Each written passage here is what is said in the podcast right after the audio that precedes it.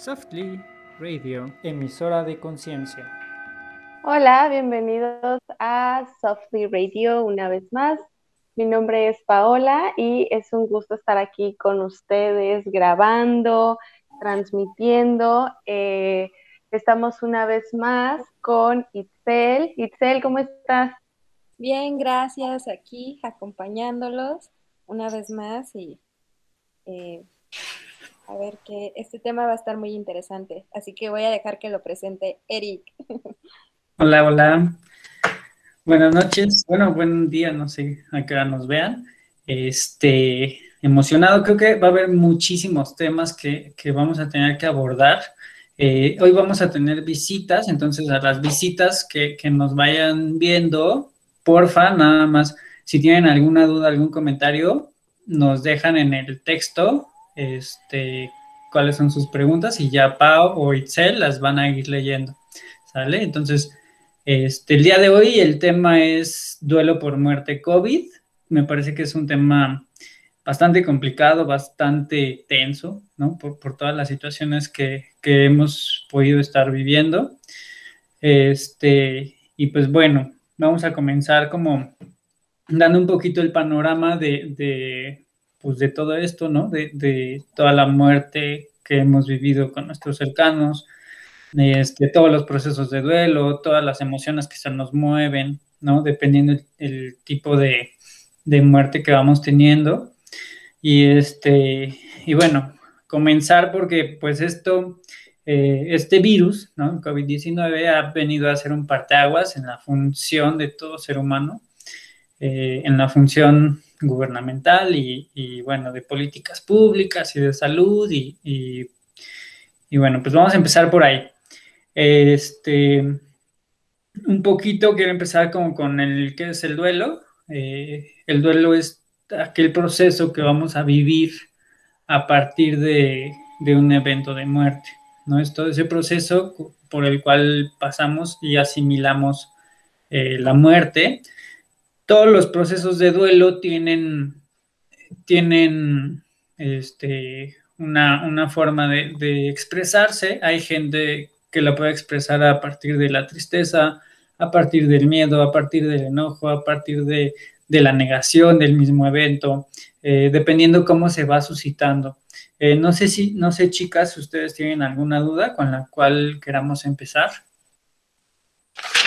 Yo tengo una duda eh, primero que nada me gustaría aclarar para todos nosotros qué es un duelo, ¿Qué, cómo, cómo se define realmente eh, un duelo. Es una palabra que la escucho mucho, pero ¿qué es realmente? ¿Cómo lo defines? Ok, el duelo es este proceso por el cual pasamos todos después de un evento eh, de pérdida, puede ser pérdida física, o sea, de la muerte de alguien, puede ser la, pérdida económica, puede ser la pérdida de un trabajo, puede ser la pérdida eh, de algo importante, como lo puede ser también un divorcio, como lo puede ser este, la pérdida de una mascota. Es decir, eh, a todo eso que podemos llamar muerte de algo, ya sea de, un ser humano o de cualquier situación, vamos a pasar por un proceso de duelo. Generalmente está más asociado como al tema de vida, como al tema de seres humanos o animales, eh, y es importante que podamos asumir que todo proceso de duelo, todo proceso por el cual pasamos a partir de que, de que muere alguien, eh, tiene diferentes etapas y estas etapas no todos las vivimos igual. Hay gente que en un principio puede vivirlas como desde no tener consciente que se murió alguien, ¿no? Es decir, me ha tocado en, sesiones donde hasta la séptima sesión dicen es que hasta ahorita estoy entendiendo que ya no está, hasta ahorita estoy entendiendo que ya no come aquí o que si voy a su casa pues no va a estar o que si acostumbraba a llegar a su lugar pues iba generalmente a, oír su voz o a que me abriera la puerta o a que hiciera alguna acción. Disculpa y, que, te interrumpa, Eric, pero ¿un duelo cuánto dura? Dependiendo, depende mucho, pero generalmente eh, cualquier tanatólogo, psicólogo puede aproximar dos años, Dos años, que es el promedio que la gente puede durar de, duelo, pero ese es un aproximado general. Hay gente que puede durar 10, 15 años. O sea, el proceso de, duelo es muy subjetivo en el sentido de que eh, en algún momento conocí un caso de una persona que a partir de que muere su esposo dice todos los días me voy a vestir de negro.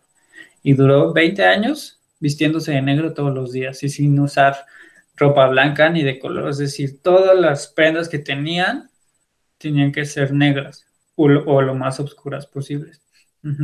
Porque así es como, como veneraba, ¿no? Eh, y así es como fue su proceso de duelo.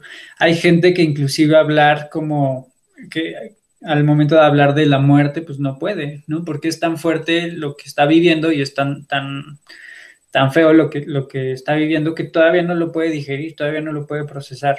Entonces, eh, habrá, pues hay muchas situaciones en medio de esto, ¿no? Porque vamos a suponer que si se muere un familiar mío, eh, por, por, esta situación ¿no? de COVID, posiblemente, eh, no sé, algún tío dirá, pues, pues sí, este, ya lo asumo, a lo mejor el hijo de esta persona puede decir, pues, pues no lo registraba, ¿no? O todavía no lo tengo consciente. Es, decir, puede haber un periodo de shock o de negación, ¿no? Que generalmente es el primer factor, eh, la negación, ¿no? Como, como no poder asumir que alguien ya murió, no puede asumir que, ese familiar, que ese paciente ya murió.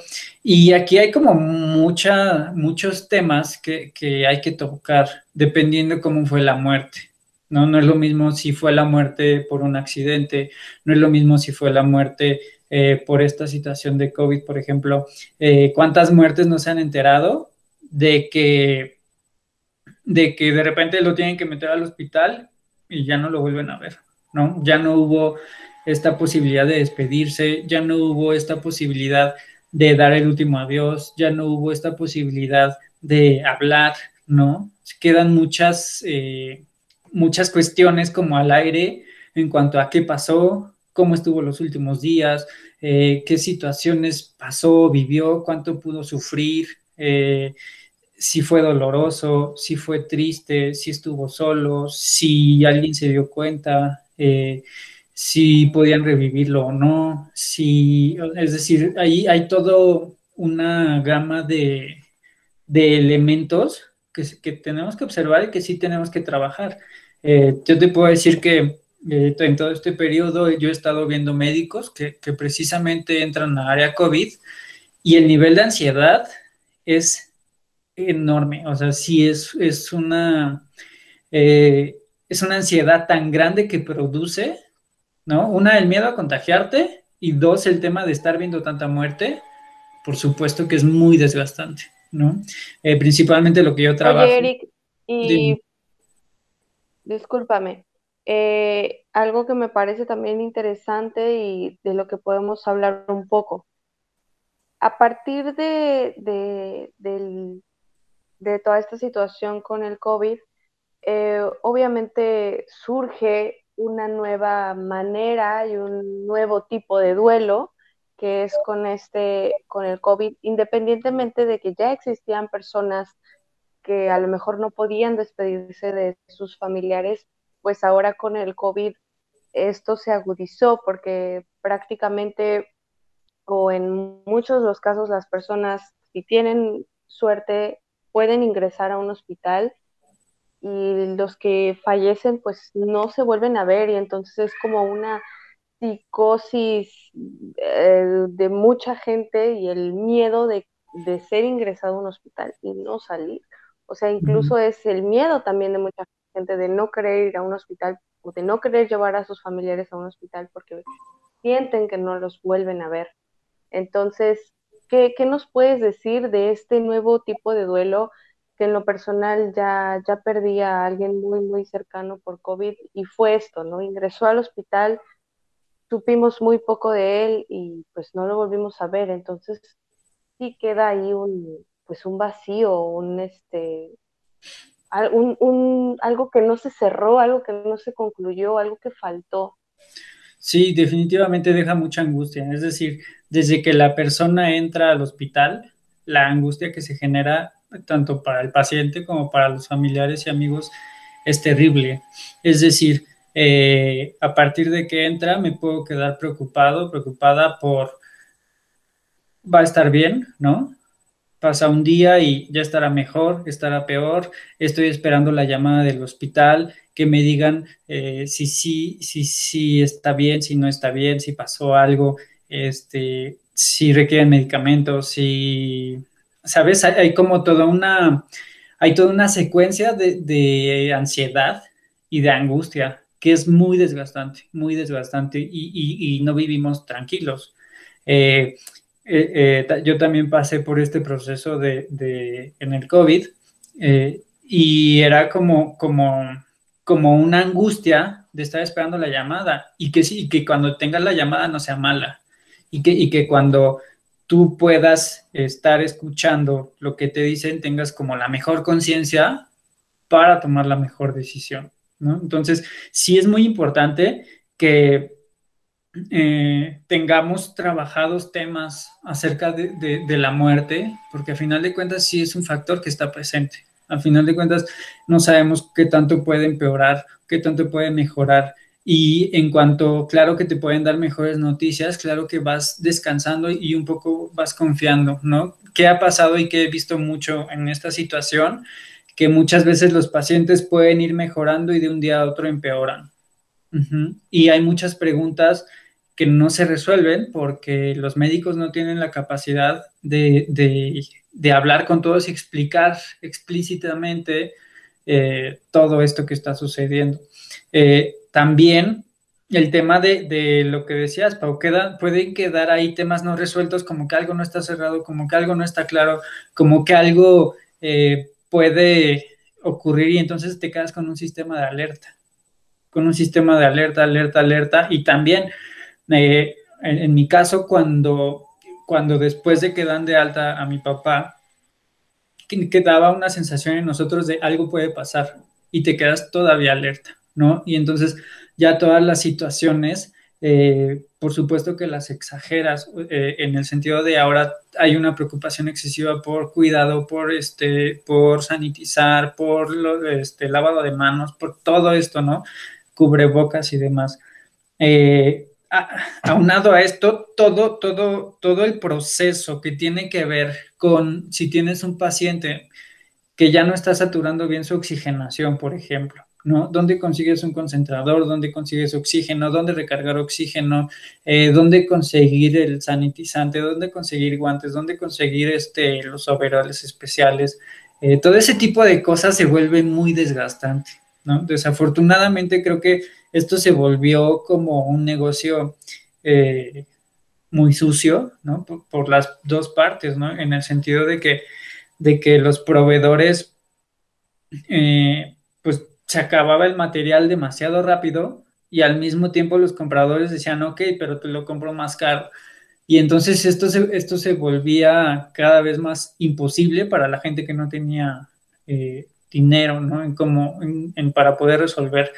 También aunado a esto es toda la, falta de información que tenemos acerca de la enfermedad, ¿no? En, en decir, bueno, ¿qué tengo que hacer? O sea, ahora ya lo tengo, eh, posiblemente nunca supe qué hacer en caso de, y si sabía, probablemente sabía muy poco, ¿no? Entonces, eh, ¿cuál era la mejor opción?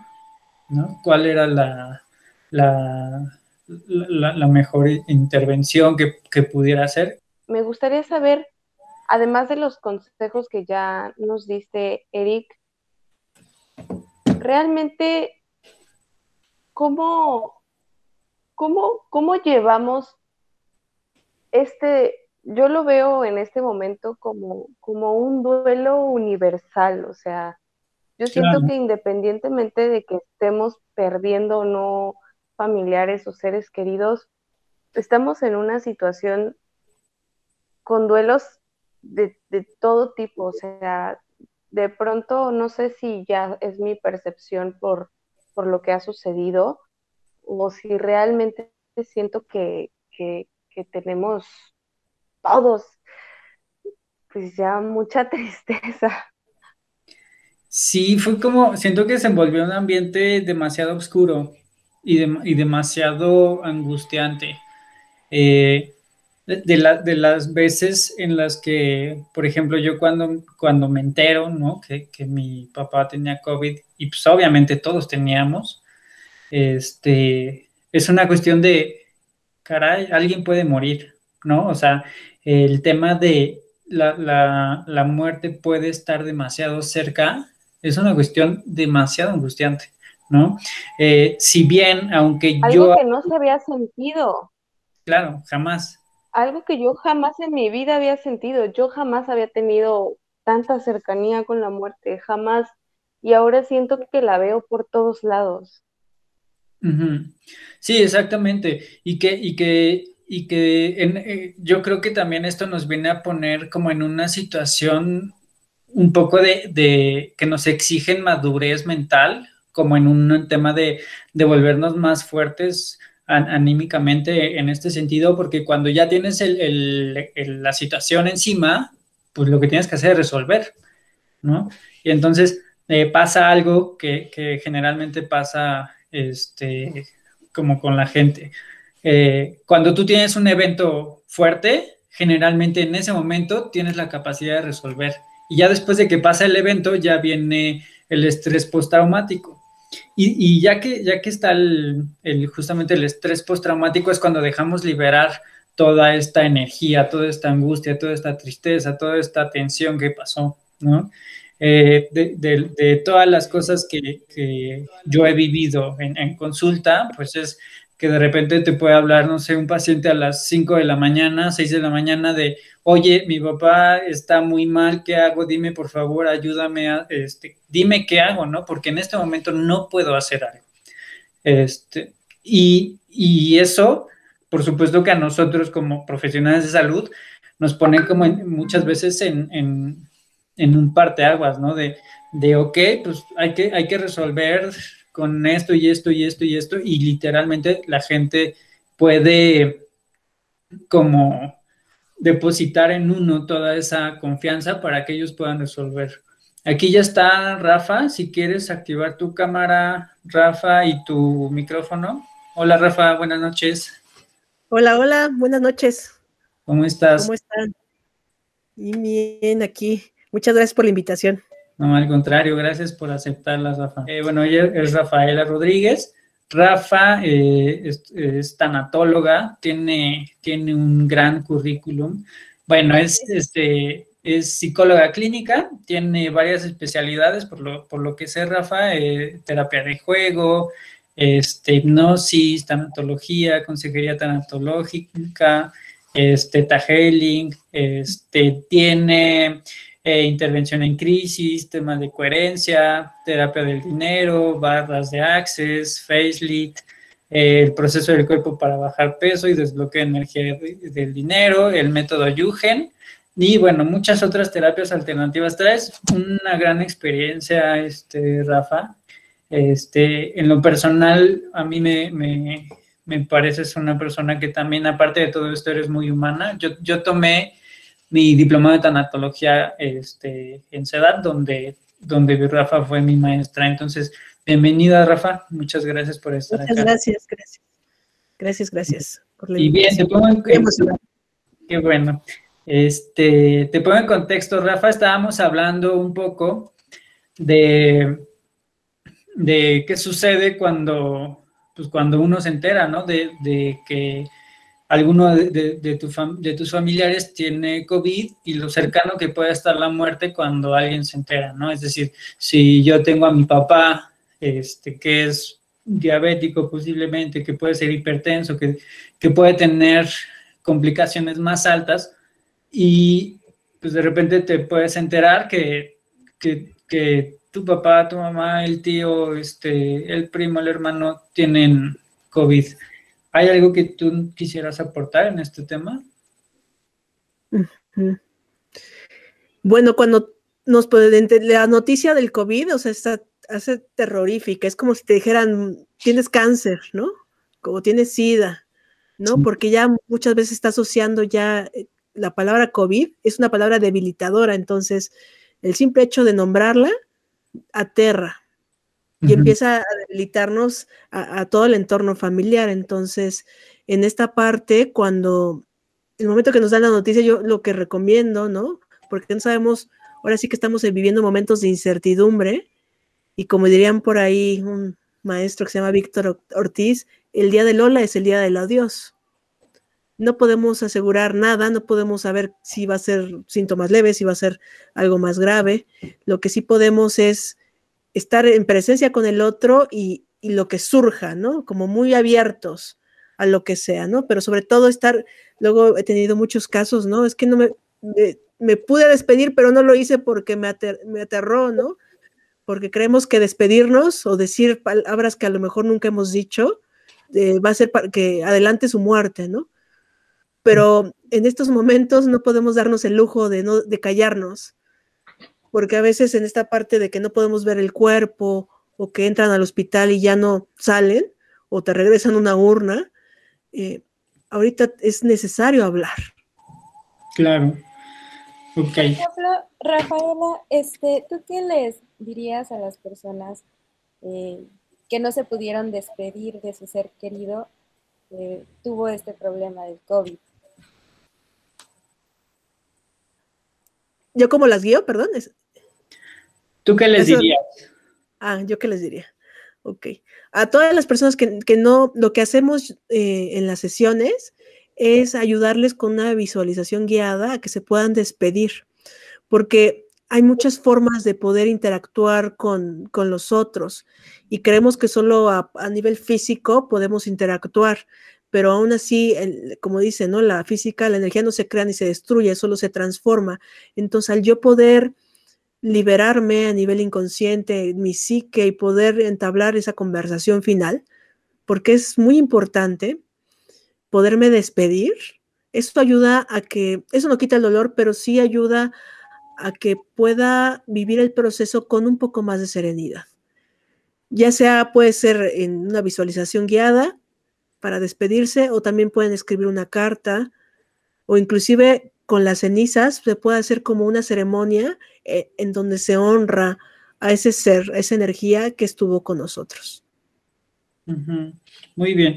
Y bueno, un poquito también de lo que, de lo que les platicaba hace un momento es que eh, uno pudiera en ese momento vivir con angustia, ¿no? Es decir, si yo tengo un familiar eh, hospitalizado, y posiblemente estoy esperando la llamada, estoy esperando que me den indicaciones, estoy esperando eh, a que me digan cómo está el paciente, si ya está saturando mejor, si ya va mejorando, si va empeorando. Eh, de, alguna forma, todo este contexto puede ponernos en una situación como de, de aprieto emocional, ¿no? como en una forma de, ¿y ahora cómo resuelvo?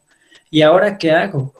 ¿No? Y ahora en qué situación me pongo, este, y yo les comentaba hace, un rato que me, tocó que me llamaran pacientes, 5 de la mañana, oye, mi, paciente, mi papá está muy mal, ¿qué hago? Dime qué hago, porque no sé qué hacer, ¿no? Y a veces uno podría decir, pues puede ser muy obvio posiblemente llamar a una ambulancia o llamar a un doctor, pero en ese momento, claro que la gente está en shock, y claro que la gente puede estar como en una situación de, de, desconexión total, de perdí el control de esto, no sé qué hacer, ayúdame, ¿no?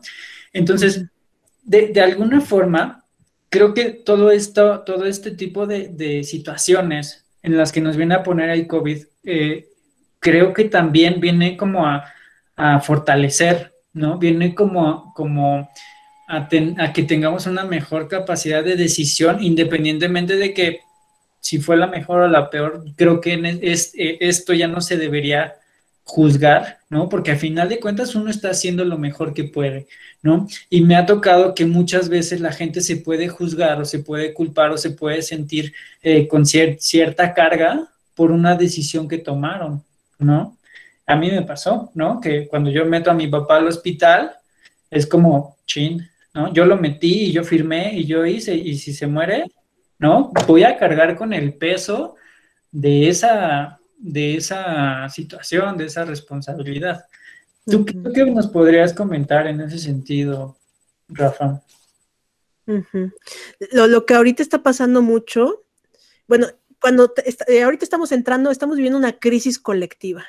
Y en esa crisis, eh, desde la teoría de los tres cerebros, hay un cerebro que se llama sistema límbico que tenemos en el centro, que es el de las emociones, se activa. Solo sentimos, ya no pensamos y ya no, está, ya no sabemos qué hacer o cómo reaccionar. Entonces, cuando yo estoy con el sistema límbico activado, por eso entra, ¿qué hago, no? ¿Qué, necesito hacer? Y ahorita, en estos casos de pandemia, estamos como tener un plan ya hecho lo que se le llama la cultura de la prevención. Si pasa algo, ¿qué voy a hacer? ¿A quién puedo recurrir? Si yo no tengo esa capacidad de poder manejar la emoción o esa emoción me desborda, ¿a quién le puedo llamar de mis más cercanos para que me ayude a tomar decisiones y que sean un poco más coherentes? Dicen por ahí que, que la decisión que tomemos en ese instante es la perfecta, porque es la perfecta porque dependiendo de las herramientas que yo tengo en ese instante y está bien.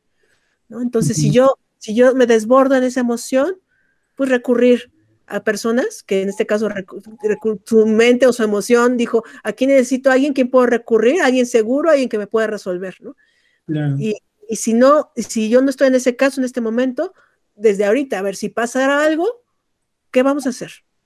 Porque cuando yo ya sé como el caminito, ya es, es menos difícil que yo me, que yo me angustie, que yo caiga en pánico.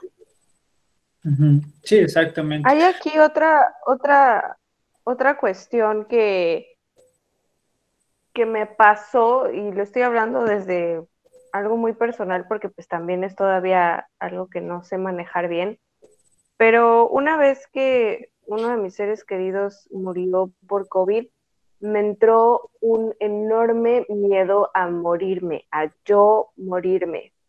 O sea, tengo una fobia terrible a enfermarme de COVID específicamente y de morirme por COVID, porque justamente como esta persona ingresa al hospital, se muere a los dos días y deja todo, me empezó a entrar ese miedo y esa angustia terrible de que me suceda a mí y que no vuelva a ver a mi hija y que no vuelva a trabajar y que no vuelva a hacer todas las cosas que me gustan me entró un miedo que yo no conocía por morir y me imagino que mucha gente también tiene esta, esta situación. ¿Cómo llevamos eso que, porque son estragos que también nos deja la muerte de, nuestros seres queridos, o el miedo a que nos suceda a nosotros?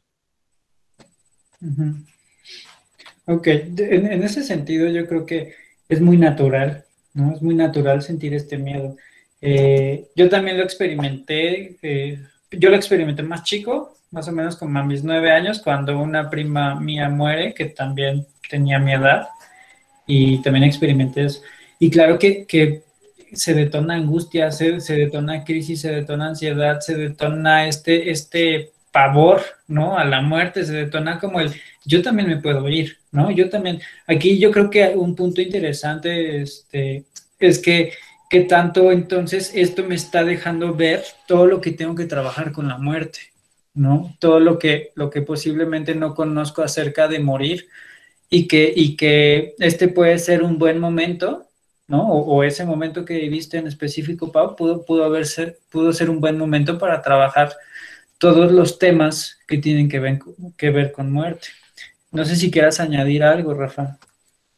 Sí, y aparte, e, esto, este miedo está siendo colectivo, hasta nosotros, de repente yo veo 30 pacientes, 40 en la semana y todos me hablan de lo mismo. Imagínense cómo queda al final, me voy a morir yo, ya me enfermé, ¿no? Entonces, eh, porque nos sintonizamos con un inconsciente colectivo, porque el inconsciente colectivo está aterrado, y no solo es de nuestro país, es a nivel mundial. Imagínense qué cantidad de energía hay ahí. Entonces, e, e, este, esta, esta, emoción, esta, esta, como dice Eric, nosotros, el COVID viene a enseñarnos algo. El COVID no solo viene a matar, a enfermarnos.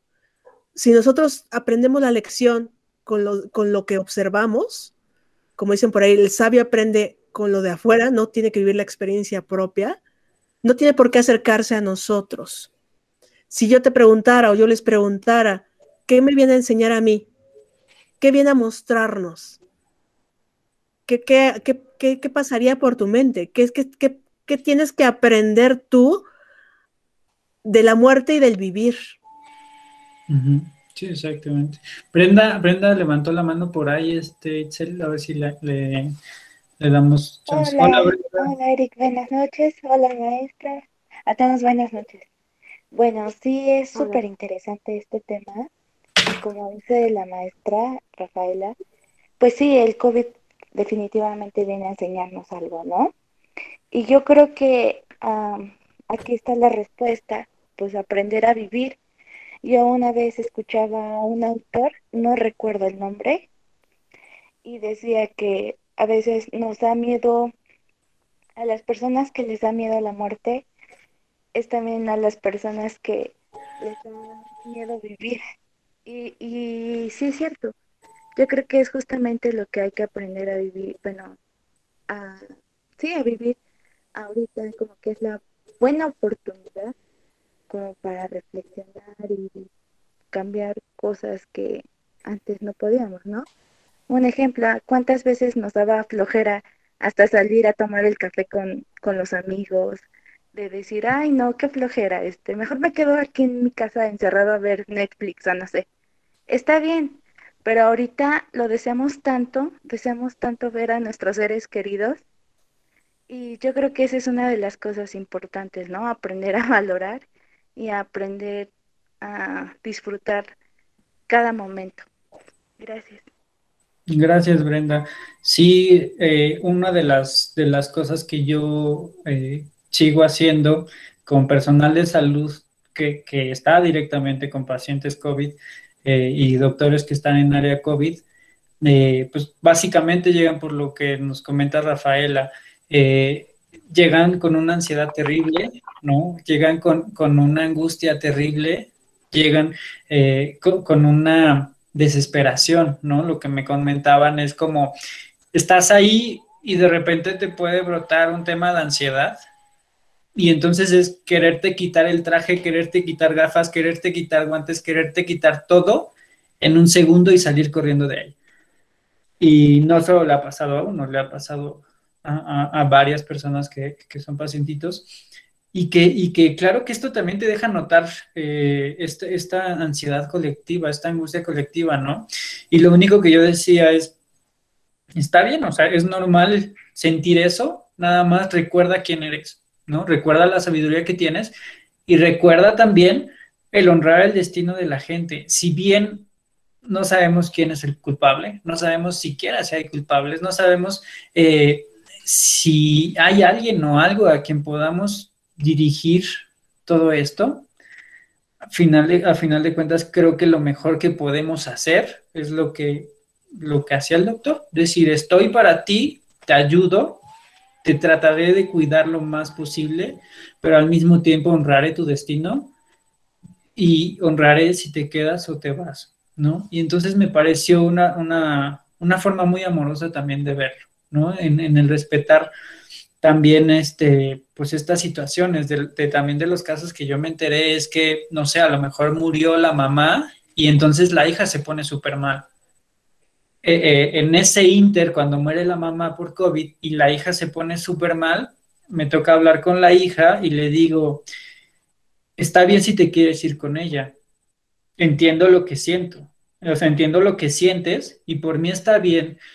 Si tu dolor es tan grande que te quisieras ir con esa persona, ¿no?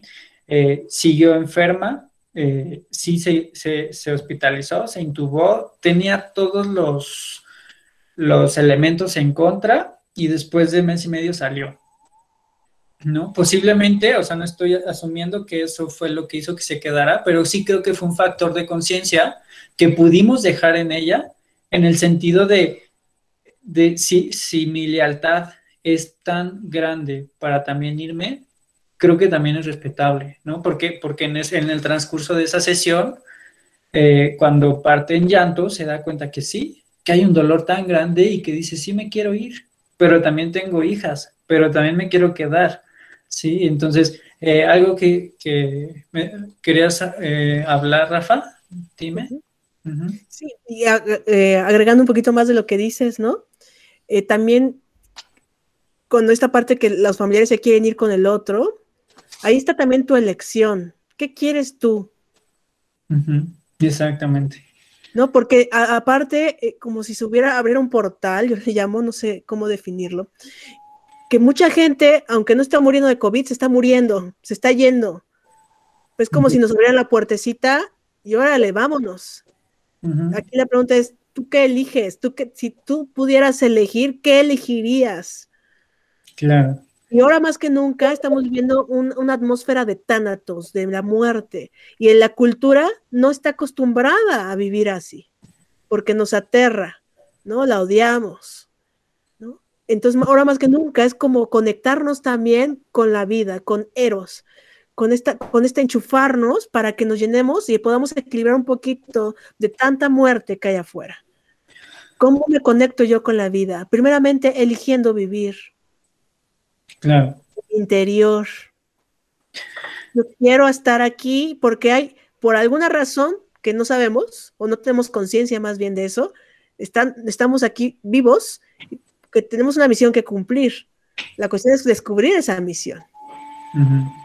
Exactamente.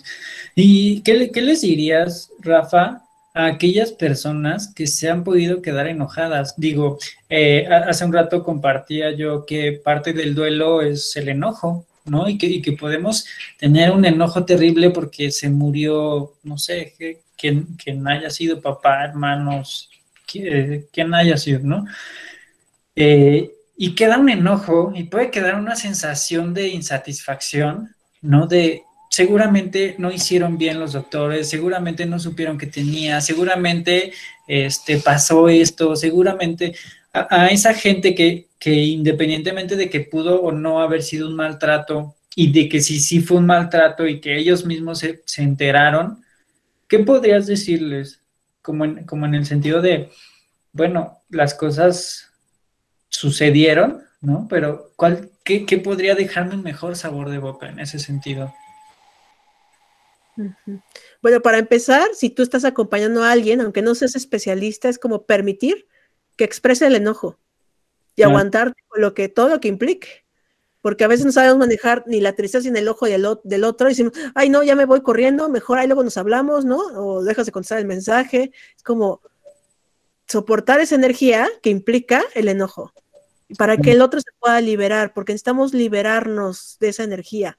Acuérdense que emoción significa energía en movimiento. Si yo no libero esa energía, se me estanca. Por eso luego les baja el sistema inmunológico y terminan también ellos enfermándose y después todo, toda una serie de situaciones, ¿no?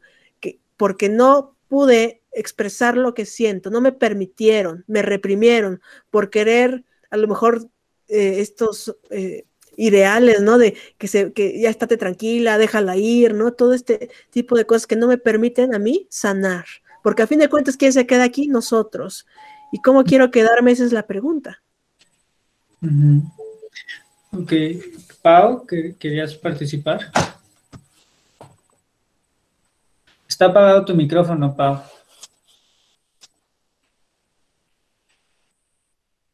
Perdón. Este, quería hacer otra pregunta para Rafa y para ti, Eric.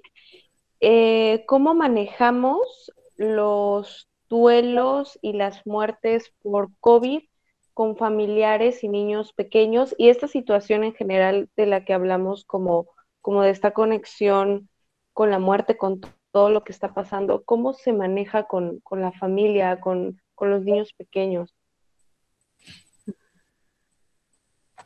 Mm. Ok.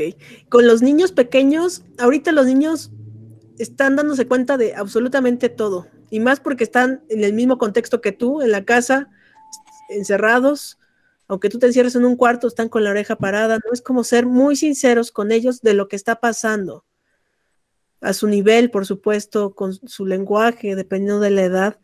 Y que si se pueden despedir y si pueden ellos hasta en videollamada, ¿no? Porque ahorita las despedidas son por videollamada, por mensajito, por todo el personal de salud que está al frente de todo esto, que está haciendo muchos de ellos muy humanos, a decir, bueno, despídete por lo menos por el celular, ¿no? Y eso es un regalo. Y se pueden despedir, se pueden abrazar, ¿no? O, por lo menos expresar lo que sienten al otro, permitirlo. Eh, en cuanto, en cuanto al tema de, los niños, también creo que a veces pudiera coincidir con que en el proceso de crecimiento del niño, eh, naturalmente, por solo crecimiento, el niño enfrenta un miedo a la muerte y el miedo a no existir. Entonces, hay que checar también si no es eso. Eh, muy seguramente, si tenemos niños chicos, no sé, puede detonarse 3, 4 años a 6, 7 años, más o menos, te hablan en general. Este, que el niño pueda tener un miedo de, ¿y si mamá se muere? ¿Y si papá se muere? ¿Y si yo me muero? Y luego le aumentamos como el tema de la pandemia, ¿no? Y luego le aumentamos como el tema de, de si se murió el abuelito, la abuelita, este, todo lo que eh, todo lo que puede estar percibiendo el niño en cuanto a que en el aire puede haber algo, ¿no? Hay que, hay que revisar ahí, este, que, digo aquí, aquí este Rafael, la que, la que se enfoca más en niños, que muy seguramente a partir de posiblemente una terapia de juego, una, una dinámica con el niño, podemos identificar por dónde viene el miedo y por dónde podemos aterrizar bien esto, ¿no, Rafa? Claro, y, que, es muy importante esto que dices, porque los niños se la viven en el mundo de la fantasía y a veces sus fantasías son terroríficas y más ahorita. Entonces sí es importante que el adulto que está a cargo de ellos o el que más confianza ellos tienen para abrirse, porque a veces ni siquiera son los papás, sino es el tío o el primo, ¿no? Les diga, no te preocupes, todos estamos bien y nos estamos cuidando. Yo he tenido niños por crisis de ansiedad, exactamente por lo que dices, en la consulta, que necesitan descargar porque están aterrados de papá se fue de viaje porque ya no soportaba a los niños, ¿no? Porque si hay por favor un poquito vamos a visitar a mis papás a otro lado, estar 24 por 24 con ellos y se fue de viaje la niña aterrada, mi papá le va a pasar algo, se va a enfermar, no va a regresar y, y ella no vivió muertes cercanas. Imagínate un niño que sí lo haya vivido. Entonces, sí es como decir, todos estamos cuidándonos, nos estamos protegiendo, tú también estás protegida, por eso estamos aquí encerrados, por eso nos cuidamos y vamos a hacer todo lo posible para estar bien. Como dar esa confianza de que ellos van a seguir cuidándose y para qué se están cuidando. Sí, exactamente. Aquí.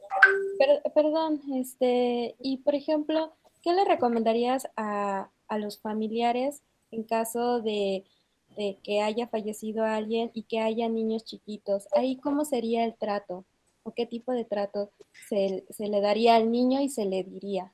¿Cómo de qué edad más o menos? Eh, de cinco, seis años. Bueno, con ellos ya podemos, eh, por, conforme va creciendo el niño, va construyendo su concepto de muerte.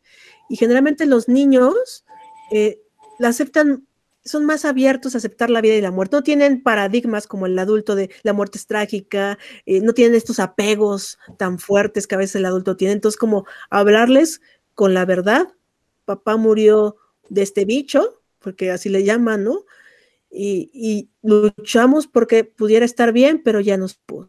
Ya no pudo sus pulmones, este, ya no pudo más. Entonces ya, ya, están, ya, se, ya está en el cielo, dependiendo cómo él conciba, ¿no? O el lenguaje que él utilice, o ya, ya, ya, ya, no, ya no su, cuerpo ya no funciona, ya no va a estar con nosotros. Y, y en esas palabras cortas, permitir que el niño exprese. Y dependiendo también lo que te pregunte el niño, no decir más información, es como el clásico, no se han escuchado, ¿no? Papá, ¿qué es sexo? Y el papá se pone a decirle miles de cosas, es sexo, es esto, y, y, y, al final dice, ¿de dónde sacaste eso? Es que lo vi en tu credencial de lector. Sí, masculino, femenino. Sí, claro. ¿No? Y a veces damos información de más que el niño no necesita. Es como dar corta información, ver cómo reacciona. ¿Tienes alguna pregunta? Aquí estoy yo para ti. Claro, sí, este, eso, eso, eso siempre funciona bien, ¿no? Esto que decías del ejemplo, eh, también coincido en, el tema de que a veces eh, el niño tiene una pregunta, pero no es una pregunta tan compleja como el adulto cree que es, ¿no? Entonces, preguntar a qué se refiere, ¿no? Esto, esto que decías, oye papá, ¿y cómo se forman los niños? Y le da la explicación y dice, ah, es que en mi escuela se forman del más chiquito al más grandote, ¿no? Entonces hay que ver específicamente a qué se refiere, hay que ver específicamente como como cuál es la duda del niño, sí, sí, sí, y creo que la expresión y el arte puede ser un muy buen eh, camino, una buena línea de, de, desarrollo. Y también cambiando un poquito de tema, eh, hay que, yo creo que todas las familias que, que estamos pasando por este proceso de asumir que alguien ya no está, que un familiar ya no lo pude ver por última vez, que ya no me pude despedir, que ya no pude como hacer nada, que pueda sentir quizá la impotencia de querer ayudar más o de hubiera hecho esto. Eh, tengamos en cuenta que, siempre el proceso de, muerte es un proceso lento en cuanto la, eh, el ajuste de, todo eh, el sistema familiar, ¿no? Es decir, si yo corto la rama de un árbol, no van a ser en un día, dos días, dos meses, tres meses. Es decir, lleva un proceso de crecimiento el, recomponer eso y entender eh, que ese proceso de, esa reestructuración lleva tiempo, ¿no? Porque muchas veces cuando, cuántas veces no hemos oído de, pues sí, ya pasó, hay que echarle ganas, hay que hacer, hay que, como, como el querer salirnos de, esto, ¿no?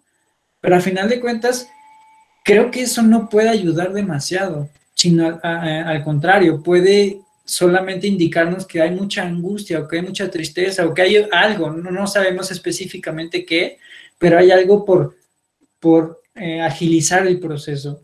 Y entonces sí creo que entre menos comentarios eh, podamos hacer en cuanto a que no sepamos sobre el tema, ¿no? Me, me, tocó escuchar en algún momento de el tío que le dice al sobrino, pues sí, ya se murió, pero pues ni modo, la vida sigue. Y es así como, no, no, este, me parece que no, el, en, principio el niño o una persona, por supuesto que eh, no sería bueno que yo limitara todo el sentimiento que hay adentro, ¿no? No sería bueno que yo indujera como al, sí, este, así tiene que ser rápido, ¿no? ¿No? No sé si quieras añadir algo, Rafa. recordemos que también estamos en la cultura de la inmediatez, lo rápido, fácil.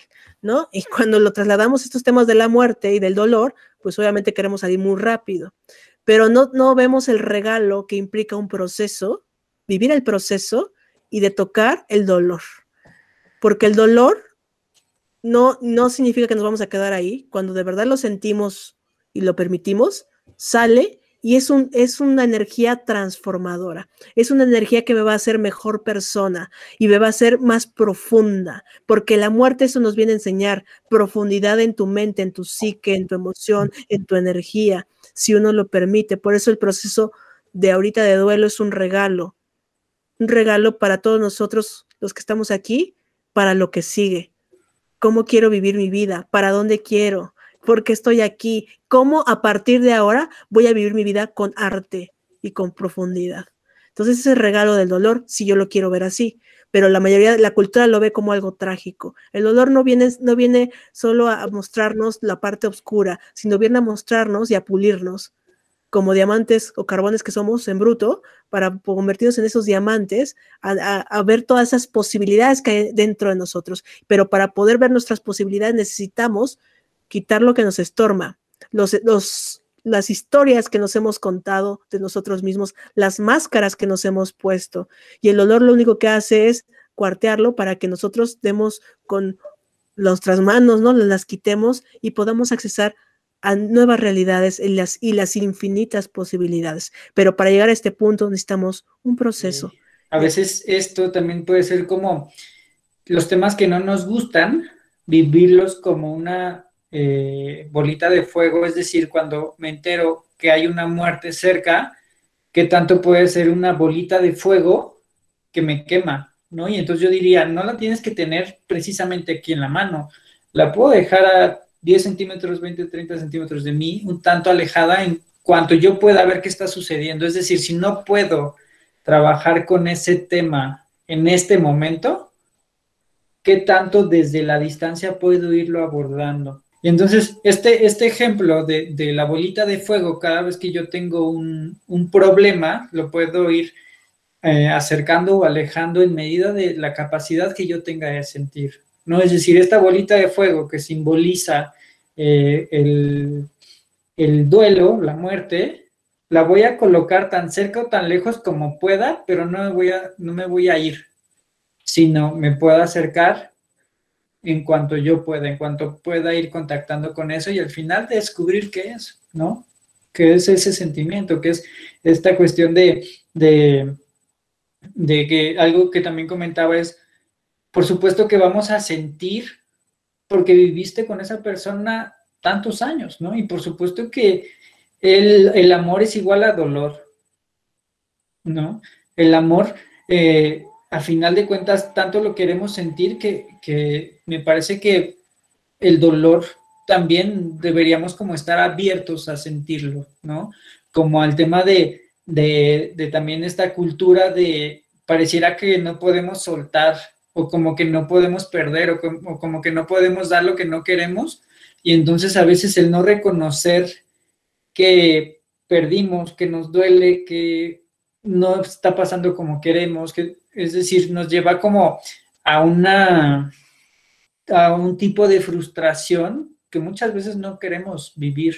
La verdad es que es un tema súper interesante. Esto, esto que dices, eh, me parece que eh, algo que tú haces y que, y, que, y, que, y que en este momento lo pudiste transmitir es trabajar desde el amor, ¿no? Y trabajar desde el amor dándole a entender a la gente que el amor lo cura todo, ¿no? La forma en cómo trabajas, en cómo puedes eh, simbolizar las cosas me parece muy bonita. Y esperemos desde el amor, desde la etimología, ¿no? Asin mor mortis muerte. Para quien ama no existe la muerte. Vive, vivimos en momentos de eternidad. Entonces, cuando uno trabaja desde ese lugar, estás llevando al otro, o cuando tú quieres acompañar a alguien desde el amor, no desde este amor egoísta o que espera algo del toma y daca, ¿no? Algo a cambio, sino este amor universal desapegado, estás llevando al otro esa vibración.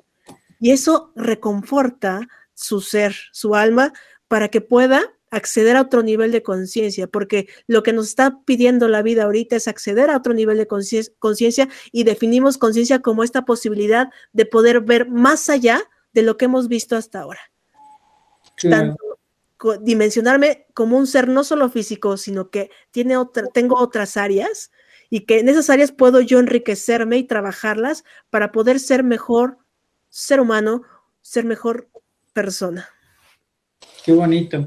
Me hiciste recordar una, frase que dice, y por amor a ti te dejo ir, que es un poco esta parte de salir del de, egoísmo de, de, te amo porque estás conmigo, y no, en realidad el trasfondo, el sería, por amor a ti te dejo ir, que es, te amo tanto que voy a respetar tu destino independientemente de que no sea lo que yo quisiera.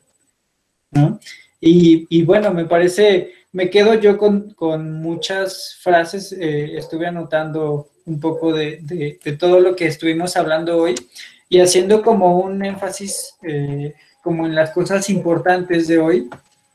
Este, la frase de eh, el día de Lola es el día del adiós, es, también me parece fabulosa, ¿no? Es una reflexión como para filosofar y para irnos este, eh, dando cuenta de tantas cosas, el no darnos el lujo de callar, importantísimo, ¿no? Cuando tenemos una, la información de que hay alguien que se enfermó, hay alguien que le pasó esto, hay alguien que, que, este, que está grave, este, la visualización guiada del despido, ahí, ahí sí yo lo, eh, yo les recomiendo a toda la gente que nos vea, que puedan acudir con, con Rafa. Rafa es una excelente tanatóloga este, y sí creo que en este sentido sí necesitamos alguien que sepa y que haya trabajado con esto, porque a final de cuentas eh, es un proceso que, debemos respetar, porque, porque no, mm, ¿cómo decirlo? Tiene su riesgo el que alguien lo haga así porque sí, ¿no? Podemos inclusive faltar al respeto si no nos damos cuenta. ¿No lo, no lo crees así, Rafa? Sí, y aparte como estamos inmersos en la emoción es más difícil, porque creemos, nos se mete la mente y creemos, no, estoy alucinando, no, esto no es verdad. Entonces, cuando ya alguien externo puede acompañarnos en ese proceso de despedida, es muy hermoso porque de verdad estamos despidiéndonos de, ese ser, de esa energía que nos acompañó mucho tiempo, poco tiempo, pero que fue muy amado por nosotros. Y, es un honor, un honor poder acompañar en esa despedida a los que estamos aquí. Sí, así es. Y eh, otra, otra cuestión que me gustó mucho es que eh, te refieres al, proceso como un regalo. Y me parece que eh, yo no lo había visto así, ¿no? O sea, no lo había visto así como en el sentido de, de, es cierto, todo lo que estoy descubriendo con esto que está sucediendo es un regalo, porque hoy que tengo a mi papá que sobrevivió, no sabes cuánto valoro el poder comer con mis papás, cuánto valoro verlo, ¿no? Que se mueve, que camina, que habla, que todo. Entonces yo sí, yo sí digo, eh, eh, el valor de las cosas aumentó muchísimo, ¿no? O sea, para mí era como, eh, como si ahí están. Claro que, que cuando viene este tipo de eventos te hace valorar muchísimo más, ¿no? Y entonces hay un valor ya por la gente adulta, por, la, por, por el vecino, por la familia, por el amigo, por ya hay una preocupación eh, colectiva en cuanto al cuidado, ¿no? Este, y no sé, chicas, Rafa, no sé si quieran terminar con alguna frase que nos quieran regalar, alguna reflexión. Yo quisiera, este, pues agregar a todo esto eh, lo importante que también, como dijimos también hace un, momento, la prevención, cuidarnos.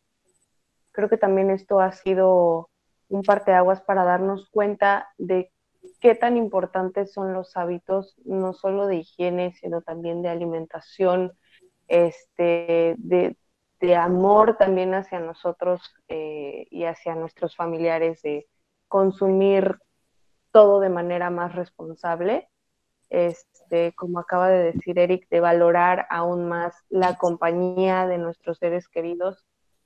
Eh, me imagino que como muchos eh, no hemos visto algunos a nuestros abuelos o nuestros papás y, y, en lo personal pues extraño mucho a mi abuela, tiene mucho tiempo que no la veo, que por ahora lo mejor pues es estar distante, pero pues creo que tenemos que, que cuidarnos más y cuidar a los nuestros más en todos los sentidos, emocional, físico, mental. Claro. Sí, hay, hay, un valor más grande sobre las cosas, sobre la vida, sobre la gente, sobre el amor, ¿no? Podemos amar a pesar de tener una distancia, de, de, estábamos tan acostumbrados como al beso, como al, al abracito, y creo que a veces ni siquiera nos dábamos cuenta de eso, ¿no? Este, hay algo que, con lo que quieras este, reafirmar, eh, Rafa, alguna frase, algún, alguna recomendación para nuestro público. Sí, la, la, prevención cuesta menos que algún accidente o una muerte. Y prevenir no es solo la parte que nos han dicho física, como decía ahorita Mari, sino la prevención implica desde qué estoy pensando diario, con qué me estoy conectando, con pura noticia de muerte o puedo conectarme con cosas que me hagan filosofar, que me hagan buscar nuevos sentidos, nuevas proyecciones. ¿Cómo estoy cuidando mis emociones? ¿Estoy yo eh, torturándome o puedo conectarme, o si estoy viviendo ese duelo, puedo conectarme, darme momentos para estar un poco contenta, desde estar con la mascota o hablar por teléfono con alguien que, que quiero o que amo? cómo cuido mi físico, aparte de todos los cuidados del gel, etcétera, me, alimento bien, tomo vitaminas, ¿Y cómo cuido mi energía? ¿Con quién me estoy juntando? Si estoy con una persona que está muy negativa, eso también me afecta mis campos electromagnéticos, entonces me herman, me debilitan. Entonces, si yo cuido todas las partes de mi ser y las fortalezco, yo, yo, yo puedo sentirme más confiado en que voy a estar bien. Y eso va a permearse a todo mi alrededor o mi, alrededor inmediato. Muy bien. Y parte que, somos seres infinitos viviendo esta experiencia y que podemos juntos, aquí nos, nos pide la vida no ser individualistas, sino cooperar. Cooperamos todos y cada quien hace su parte y deseamos que el otro le vaya bien. Si yo me cuido, estoy cuidando al otro. Si yo estoy en todos los sentidos, entonces como poder contribuir no solo a ti, a tu microcosmos, sino al macrocosmos, para poder nosotros salir adelante y airosos de todo esto, en la medida de las posibilidades. Pues bueno, este chicos, ha llegado este podcast a su fin. Eh, les agradezco mucho a todos la participación, Rafa, Eric, Itzel y todos los que nos acompañaron como oyentes. Agradezco mucho esta sesión. Qué bonito, eh, un tema difícil, pero necesario. Eh, sin más, pues me despido. vamos a dejar los contactos de Rafa, de Eric, este, aquí escritos para quien guste contactarlos. Déjenos sus comentarios también cualquier otra duda y pues bueno, si surgen las suficientes podemos retomar el tema, que seguramente así será más adelante cuando este proceso cambie, esté un poquito más adelantado. Y pues muchísimas gracias a todos. Este, sin más, despido. Itzel, Eric, Rafa, muchas gracias. Gracias a ustedes. Softly Radio, emisora de conciencia.